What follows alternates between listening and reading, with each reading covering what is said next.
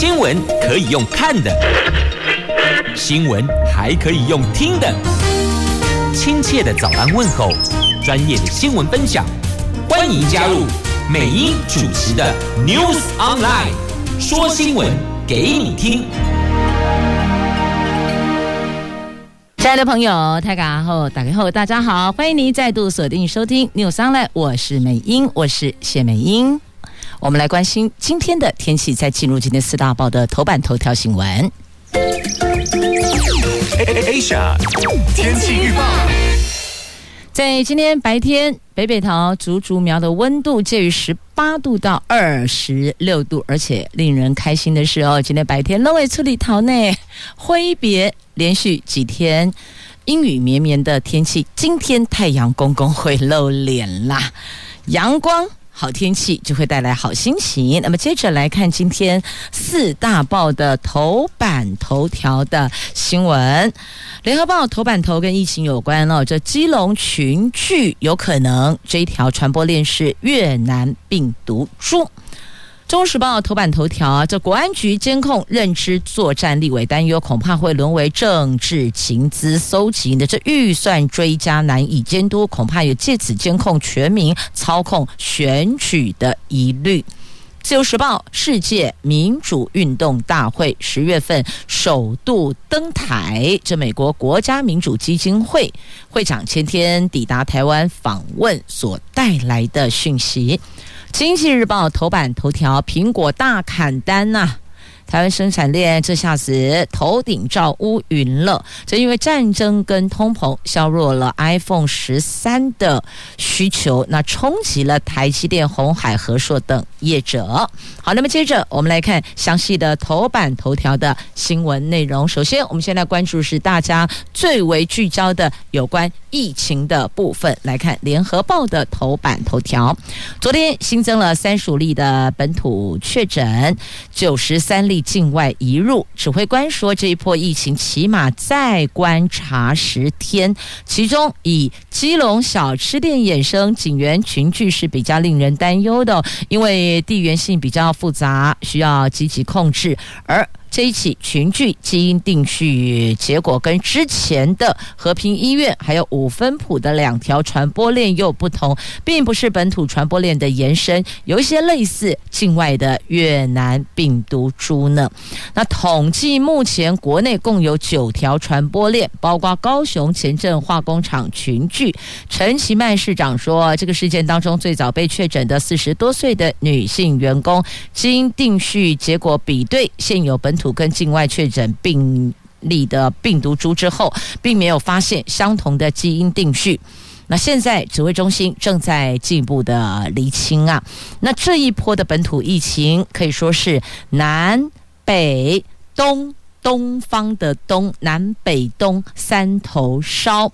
那昨天新增的个案当中有。几个离心了它的传播链，但是呢，现在比较担忧的是哦，这个找不到感染源的，找不到传播链的。那目前是以基隆群聚还有中和足迹相关群聚这两案是最需要关注的。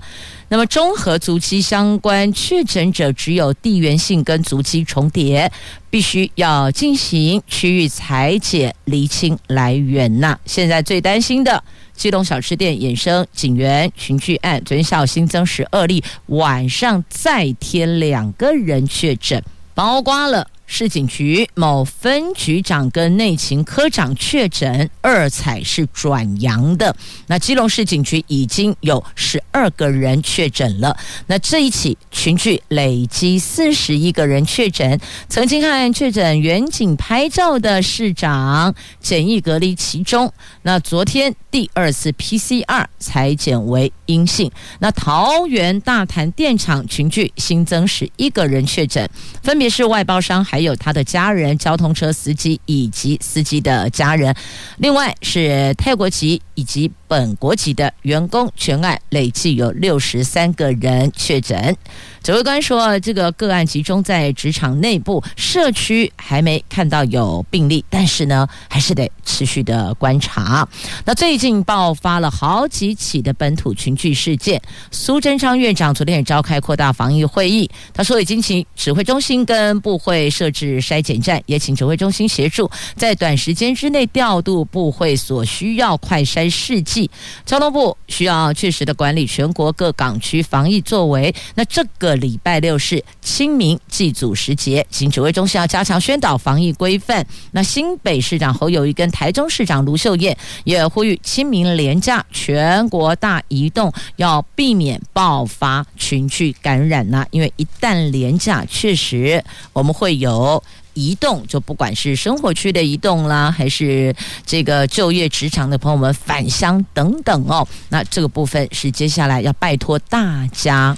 要配合防疫指引的。那现在戴口罩的规定不变哦，本来是有说四月份可能会松绑嘛，但现在不啊，取消了，确定取消。我们继续沿用原来的防疫指引要求的戴口罩相关规定。那另外娱乐场所。在这个部分的要求也会比较严格了。本来之前传出都会滚动式检讨、滚动式松绑做调整嘛。好，那再来，这也有专家学者指出哦，如果想要解封。长者第三剂要打八成啊，但现在有关疫苗追加剂的，因为个人体质不同，所以呢，这个坊间也有一些不一样的声音传出，所以在小朋友的部分呢。有踩刹车了，要再观察一下，看看其他国家这个部分青少年接种追加剂的这个区块的状况。那还有就是五岁到十一岁的孩童暂时不打，这也是要看看其他国家在这个年龄层施打的状况如何，我们再来做讨论。好，这是目前跟疫情有关的简单总结，就是拜托大家不得松懈。请遵循防疫指引的要求。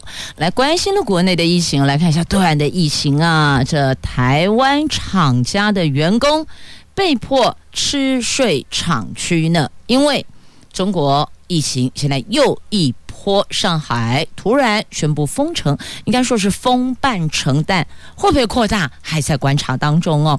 在中国上海疫情爆发，昨天凌晨五点起分两阶段实施封城措施，这两批各需要。四号解封，台湾半导体厂包括了台积电、日月光、合金等上海厂，虽然是维持正常生产，但是传出了生产线员工在封控期间。要在厂区内吃睡四天，这业界直呼，是半导体台湾厂破天荒的第一次呢。这台积电在上海松江设有八寸厂，月产能大概十六万片，员工两千人，目前呈现满载。台积电表示，现阶段不影响生产。那。松江厂是主力八寸厂区之一，去年获利达八十六亿元，年增将近两成啊。那日月光投控旗下的怀旭电子在上海浦东有多座厂，他们说呢，营运影响包括了物流成本跟员工关怀成本有增加，但是对营收影响有限。业界研判，物流员工关怀成本增加，应该指封控期间生产线员工要吃要睡，公司必须要额外供应相关的食物，还有住宿等设施，所以这个部分的成本是增加的。那合晶则是证实，封控期间只能进。不能出，当然吃跟住都是在厂区内。上海厂员工大概三四百人，生产不受影响，但出货可能会受到冲击。所以这个有间接证实，也有直接证实，确确实实哦，只好睡在厂区内，因为不要让里边的人出去之后，万一回到社区会有。破口的疑虑，因此全部锁在厂区里边，就人员别移动。这个是对中国来讲最好的管控方式。但如果这个在台湾，可能就会有其他的声音跟想法建议提出来了。在那里只能一个指令，一个配合，还不是一个动作而已哦，一个指令，一个配合啊。那现在进出货运可能会有影响，但。是短期营收的部分，就长期来看，还是得看疫情后续的走势，才能够确认到底是短期营收影响还是长期营收影响。就现在目前中国的疫情是这样子的，上海封。半成好，那么接着再回到中时头版头条的新闻哦，补充一下啦，中时头版版面也有延续刚刚我们在自由时报头版版面所看到的新闻哦，这华航跟长荣取消今天、明天浦东的航班哦，所以如果朋友们有搭乘需求，不管是要飞哪里，记得出门前再跟航空公司进行确认。再出门。那现在确定的是，华航、长荣取消了今天、明天浦东的航班。好，那么接着我们来看中时头版头条的新闻。这国安局监控认知作战，立为担忧啊，会不会变成政治情搜呢？俄罗斯乌克兰战争初期，网红声称人在乌克兰，还夸赞祖国包机撤侨速度快。国安局长陈明通昨天踢爆指出，这是中共发起的认知作战。国安局在第一时间溯源后，就揭穿这个人他根本是对岸所栽培的人，也不在乌克兰，立刻让他。给嘴笨阿嘴，立委则质疑由国安局建制情搜系统处理对案的认知战，用于国人身上并不奇怪，但是保障隐私权的红线，请问底都无一雷，否则全面监控将变成监控。全民，所以你看哦，全面监控，监控全民，那条红线要拉出来，到底在哪里？那假讯息溯源发现哦，这个假讯息的源头，哄上逃都是来自对岸，大多都是对岸，要不就是他们所栽培的对象。那对内情资搜集，我们要如何保障隐私呢？这个是目前立委所提出的这监控认知作战。那请问？隐私的那一条红线在哪里呀？那国安局近年把认知作战单工作的重点相关预算是不断的追加，预算散在各项情报功课工作科目之下，立委也难监督实际的运作情形啊。那国民党立委马文君就说，由于近年来国安局预算看出有些经费确实专用于认知作战，虽然防范对岸认知作战是任务之一，却也是两面。刃就两面刀啊！国安局既然有快速搜集分析对岸网络情报能力，用于国内也不会是难事啊。况且国安局确实也在找所谓的在地协力者，把情搜系统用在国人身上，这个也不足为奇。那所以呢，该怎么办呢？要定监控规定。就连立法院都无从考核是否确实执行预算啊，是不是踩到言论自由、隐私权的红线呢？这个都是国安局自己说了算哦，所以。他们认为应该要把监控规定清清楚楚、明明白白的拉出来，让大家都知道。那马文君指出，二零二零总统立委选举期间，国安局就被抓包建置的舆论监测系统，连个人脸书还有 Line 封闭群组的讯息内容都被情报人员上传到这个系统。几年下来，相关科技肯定是越来越精良。是不是全面监控变成监控全民呢？现在检察官要监听，都要法。法院同意了，公安局更应该要定出监控舆情的规定啊！尤其选举年到了，公安局是不是又把这些系统拿来做政治情搜或是打击政敌呢？防范假讯息跟认知作战，不能够沦为政治工具呀！那国安局舆论单位平时不仅搜集跟分析网络舆情，也包含了厘清、套用国安局的话，也就是哦，矫正错误资讯啦，引导回正确讯息。那美国是把俄罗斯的防毒软体卡巴斯基列入黑名单，有多位立委昨天关切台湾公务部门都有采购。是不是跟进美国的做法呢？那陈明通回应，一定列入考量。但近两年公务部门使用这个软体的比例很低啦，大概只有两趴到三趴。但是不管两趴还是三趴，那都是有使用啊。所以，请问如何监控规定？如何把红线拉出来，在情搜跟保障隐私可以做到平衡呢？继续，我们来关注《自由时报》头版头条的新闻：世界民主运动大会要在台湾举办，这是第一次初登场在台湾呢。在美国国家民主基金会会长威尔森前天到台湾访问，他宣布。在十月二十四号到二十七号，会在台北举办世界民主运动全球大会，这也是他们第一次在台湾举行。世界民主运动大会活动呢，他说选择在台北召开，就是要让世界民主人士亲自见证台湾的民主成就，要让世界看到台湾的民主了。那对此，总统府期盼透过持续的深度交流，以民主人权的共同理念，连结台湾、美国的公民社会，成为深化区域民主的力量啊。那外交部说，这个时候威尔森从从二零二一年七月份上任之后，首度出访亚洲，把台湾列为亚洲第一站，显示对台湾的重视啊。那苏院长昨天也已经接见访问团了，总统今天在总统府接见，而威尔森今天也将举办记者会，说明十月举行的世界民主运动大会的相关。那他在抵达台湾之后。在 Twitter 上指出，这次访问是他们对民主团结承诺的其中一环。台湾本身就是受到威胁的民主政体，更是跟乌克兰、立陶宛等同样受到威胁的民主国家团结站在一起。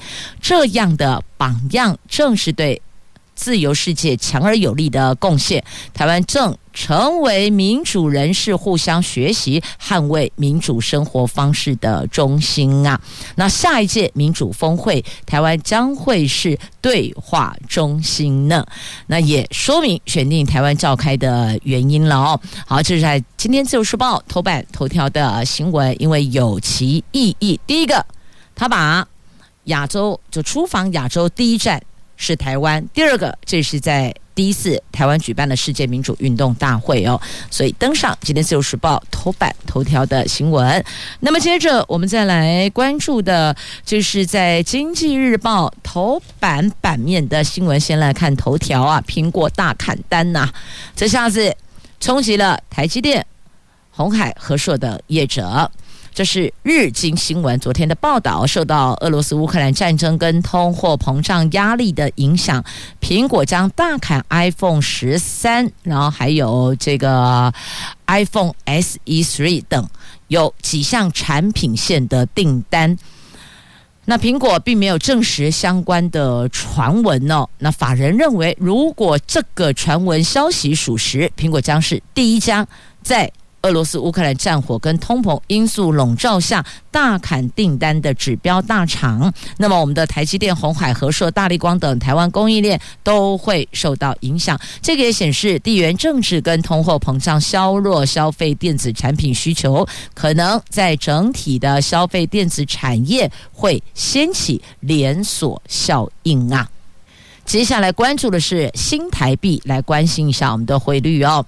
这热钱出走，台币重贬，这美债殖利率弹升，还有加上本土疫情转趋严峻，还有中国大陆上海封城，这众多利空冲击，热钱昨天大举汇出，估计有十亿美元，这使得台北的股市汇市双双受挫，受到外资持续汇出的影响，台币汇率中场。重贬一点四二角，最后收盘二十八点七五五元，连六贬，而且是这一年四个月来的新低，总成交量达到二十二亿美元呢。汇银主管说。先前台币汇率一路贬值，但央行在去年低点二十八点六九六元附近就加强抛汇，阻止一直重贬。那市场原先研判可能是不乐见新台币汇率过度贬值，增加输入性通膨的压力，但没有想到昨天就贬破了二十八点七元呢。之前还努力的守着，但现在看来不知道是不是守不住了，还是有其他因素呢？那么接着我们在前进《经济日报》头版下方的新闻，这是公平待客论坛四月七号登场，这第一金力推普惠金融啊，这是《经济日报》跟第一金控关注普惠金融，重视高龄以及弱势族群的金融权益，所以。主办了这场论坛，让民众可以更了解金融业如何善尽企业社会责任，防范金融剥削的情况发生啊。那在这个部分有。针对比较常见的一些保单销售争议哦，除了这个文字要用浅显易懂的图表来表达，让高龄族群比较容易阅读理解之外，那第一线的业务人员教育训练要保障高龄及弱势族群确实了解他所购买的商品也符合风险属性，同时也针对。六十五岁以上的客户增设乐龄服务专线哦，好，这个我觉得应该是所有的金融业务机构，如果真的要友善长者哦，倒有一环我们可以来讨论了。我记得之前呃政府有推过那个以房养老的政策哦，这个其实也可以纳入其中做一个宣导。当然不是说哦这个子女都会不孝顺，但有时候如果做子女的，他也碰到了他自己没有办法处理的状况，该怎么办呢？所以在这里哦，还是建议啦，老人家长辈，我们银发族哦，这个不动产在赠与给子女之前，先想一想，还是先放在自己名下哦。这个先照顾自己，因为以大数据来看，年纪比家长的。长辈们在医护照顾的需求是会比较多一些些的，也就是说呢，在这一块的金钱支出可能会比较大一点点，因此。在这个部分，是不是要为自己的晚年生活做一个比较好的规划？跟这个我们讲保险好了，这个保险指的就是必须要有能力照顾自己的晚年生活，因为现在大环境、小环境常常充斥着不确定的因素，即便。也不排除有可能子女想孝顺，但是他心有余而力不足，那个时候该怎么办呢？所以哦，兰做做爹做娘的哦，也不想增加子女的负担，所以呢，我们就自己照顾自己，在这个部分的规划跟思考跟做法，要更趋于保守跟严谨啊。好，这是在今天《经济日报》头版下方提到了这个对高龄及弱势族群的金融权益要。顺带联想到的话题，带您一并来关注、来思考了。来，继续我们来关注，在今天中时、联合、自由头版版面都有报道的奥斯卡颁奖典礼。那您知道吗？每一次的每一届的颁奖典礼哟。聚焦都会在这个男女主角啦、最佳导演啦、最佳影片，但今年似乎不是在这个点上，怎么回事呢？我们来看一下，到底发生了什么事。第九十四届奥斯卡金像奖得奖名单揭晓了，温馨小品《跃动新旋律》获得了最佳影片。那男配角跟改编剧本等三项大奖，这应该是乐动新旋律哦，因为有有人会把它翻译成或是解释成快乐啊，有人说音乐，所以这有时候破音字要看它到底主述是什么内容，主题是什么内容。那科幻史诗《沙丘》则是夺下了最佳摄影等六项大奖，这都是大赢家。《犬山记》曾康平获得最佳导演，影帝是《王者理查》。威尔·史密斯，影后是神圣电视台的杰西卡·切斯坦。然而，今年的聚焦的重点，姑爷遭惊喜呀！聚焦的重点在影帝上台怒冲掌果，这串场主持人克里斯·洛克，这成为整场典礼的最大话题哦。他是先掌果之后，后来才颁影帝的。那为什么会有这一趴出来呢？因为哦。这个威尔史密斯的太太杰达，她二零一八年罹患了脱发症，把头发剃光。那在台上的串场主持人，他开了一个玩笑哦。本来他刚开这个玩笑的时候，这对。影帝夫妻档哦，在台下是笑得有点尴尬，但呢，这位串场主持人并没有因此而停住，还继续。所以呢，这威尔史密斯就冲上台，怒甩他一巴掌。那一帕，本来大家还以为是做好的效果。当下以为是做好的哦，可能是已经这个照脚本来走，就后来发现并不是哦，因为威尔史密斯回座之后还飙出脏话。那后来他上台领奖，他有再提了一下哦，让在场来宾跟全球观众全部都看傻眼了。即便拿了影帝，但昨天这一趴确实也让大伙儿哦，必须还是要针对这个暴力行为，我们还予以谴责哦。这。事情不一定非得让肢体冲突来解决或是来宣泄嘛？好，就是这个暴力行为，我们是不予支持、不予认同的。但是呢，也必须要说，在公开场合哦，我们在开玩笑的时候，那个分寸自己要拿捏好。建议不要针对个人的外形外貌或是病症去做文章，这个是不道德也不尊重的。那威尔史密斯的太太呢？她是因为罹患了脱发症，所以她曾经。有对外公开说明，是因为这样，所以把头发剃光光了哦。那皮肤科医师解释，风湿免疫疾病者，他本身的抗体会对付器官造成伤害，其中有一项受害的地方就是毛囊，会导致毛囊萎缩、掉头发。那医师说，威尔史密斯的太太罹患的圆形秃是。自己身体免疫的问题，有的人甚至整头的头发哦，故意讨脏弄为辣撩撩。他呼吁大家话不要乱讲，避免会给患者压力，应该这么说吧？没有人愿意自己生病，但生病了，我们要给的应该是关怀、关心，给他温暖，而不是拿他的病症或是外形外貌来开玩笑做文章。无论是无意也好，有意也罢，这都不好哦，这都不恰当。那皮肤科医师也说，免疫功能不好的女性掉头发的问题可能会比较严重了，尤其是患有系统性红斑性狼疮的患者，严重的外观症状就是掉头发。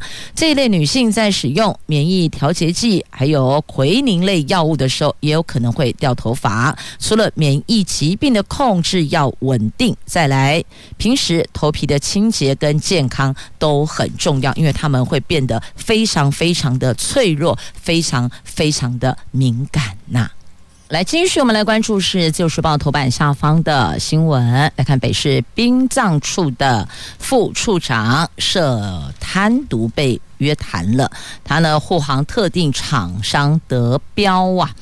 台北市的殡葬管理处的王姓副处长被检举泄露两件殡葬处采购案的资讯，护航特定厂商得标。昨天地检署跟廉政署兵分十四路搜索殡葬处以及相关涉案人的住居所，也约谈了。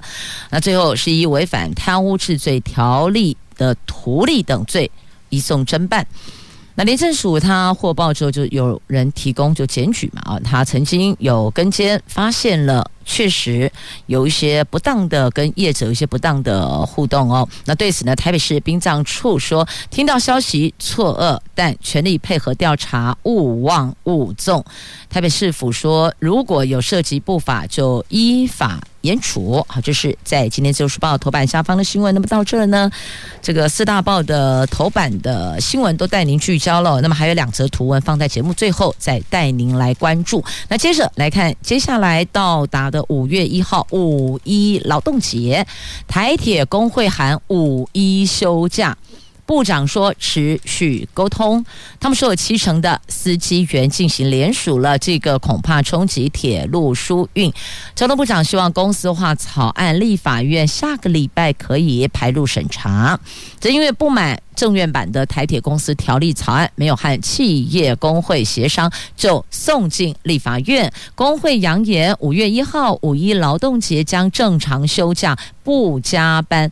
工会说，目前已经有七八成的司机员联署，人数是超乎预期。交通部长王国材指，正在讨论可接受跟调整工会版哪些条文。会持续和工会沟通，而这个礼拜最重要，希望工会五一休假这件事不要发生。推算，如果超过七成司机员集体休假，这个一定是会冲击台铁的疏运的。好，这是有关。台铁公司条例的草案，因为没有和工会充分的沟通，那尊重工会提出的内容，他们的诉求，所以呢，五月一号大概龙来又捆后啊，五一劳动节呀。好，那么接着再来关注的这个话题，也是跟台铁相关的，我看一下哦，话题到哪里了？来，有找到了。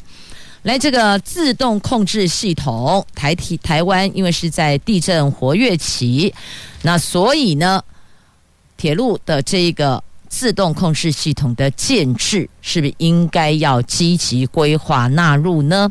这花莲日前发生了规模六点六强震，启动了国家级警报警讯，提醒民众要尽速掩蔽，但是哦，台铁却没有自动刹车系统啊。必须要有司机员手动降速或是刹车，所以有立委要求台铁要比照高铁建制列车自动控制系统。交通部长王国才支持。要求台铁提出相关计划。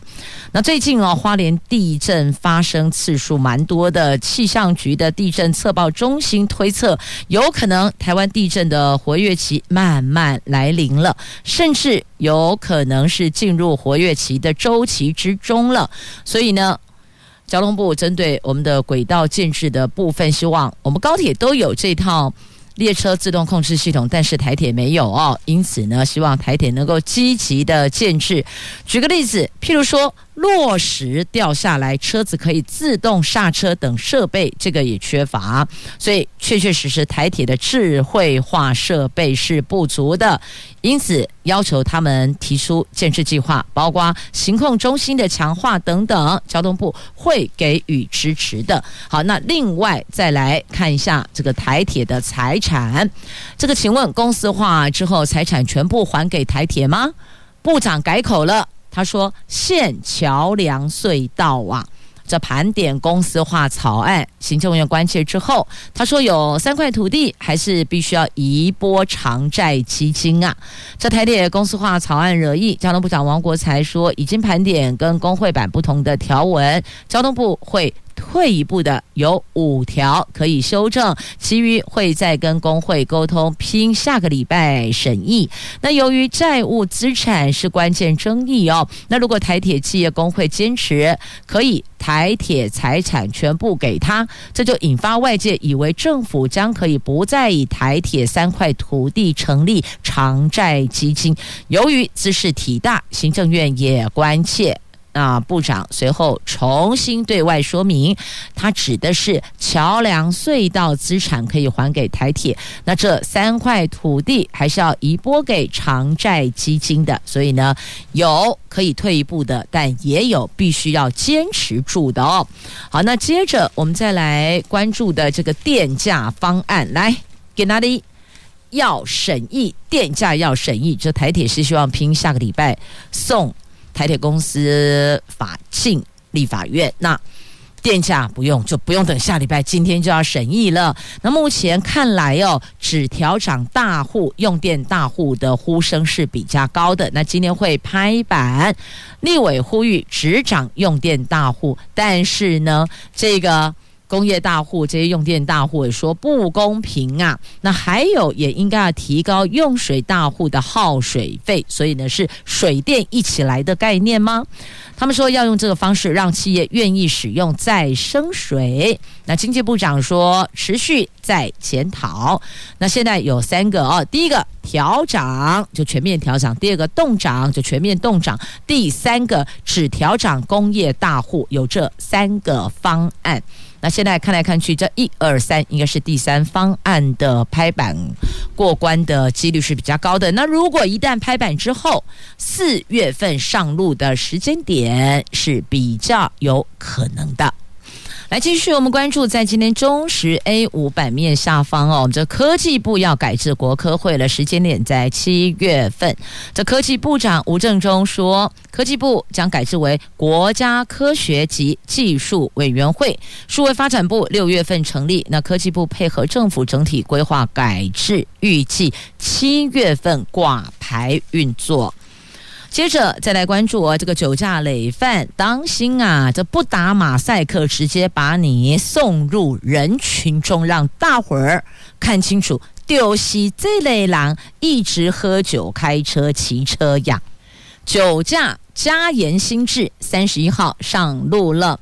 今年一月份，立法院通过了酒驾新制修法，酒驾累犯的定义由五年内两度酒驾延长为十年内两度酒驾，而且还公布姓名、公布照片、公布违规事实。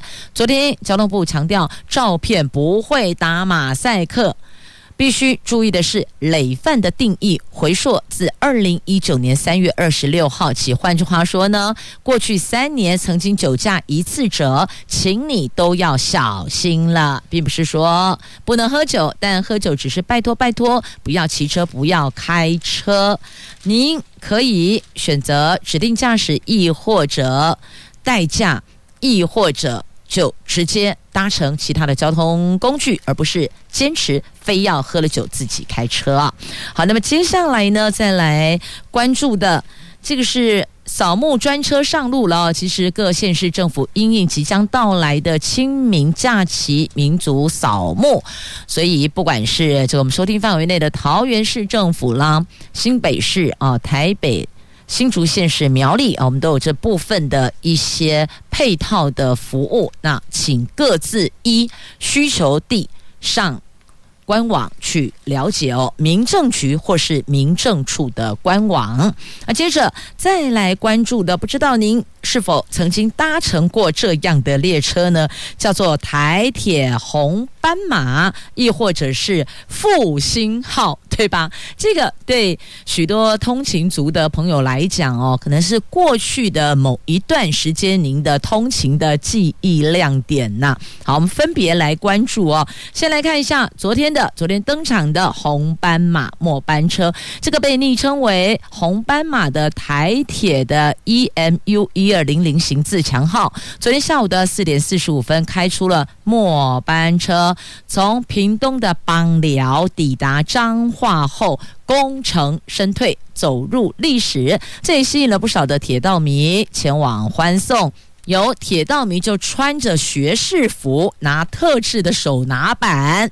跟列车合影，象征着什么？我们一起毕业了啊！那学士服啊，就是我们要毕业拍照的，然后在列车车头前面，象征跟红斑马一起毕业呀。好，这个是台铁的红斑马自强号，那还有这复兴号末班车今天会开出啊。说这个台铁局从一九八一年三月三号推出冷气对号的。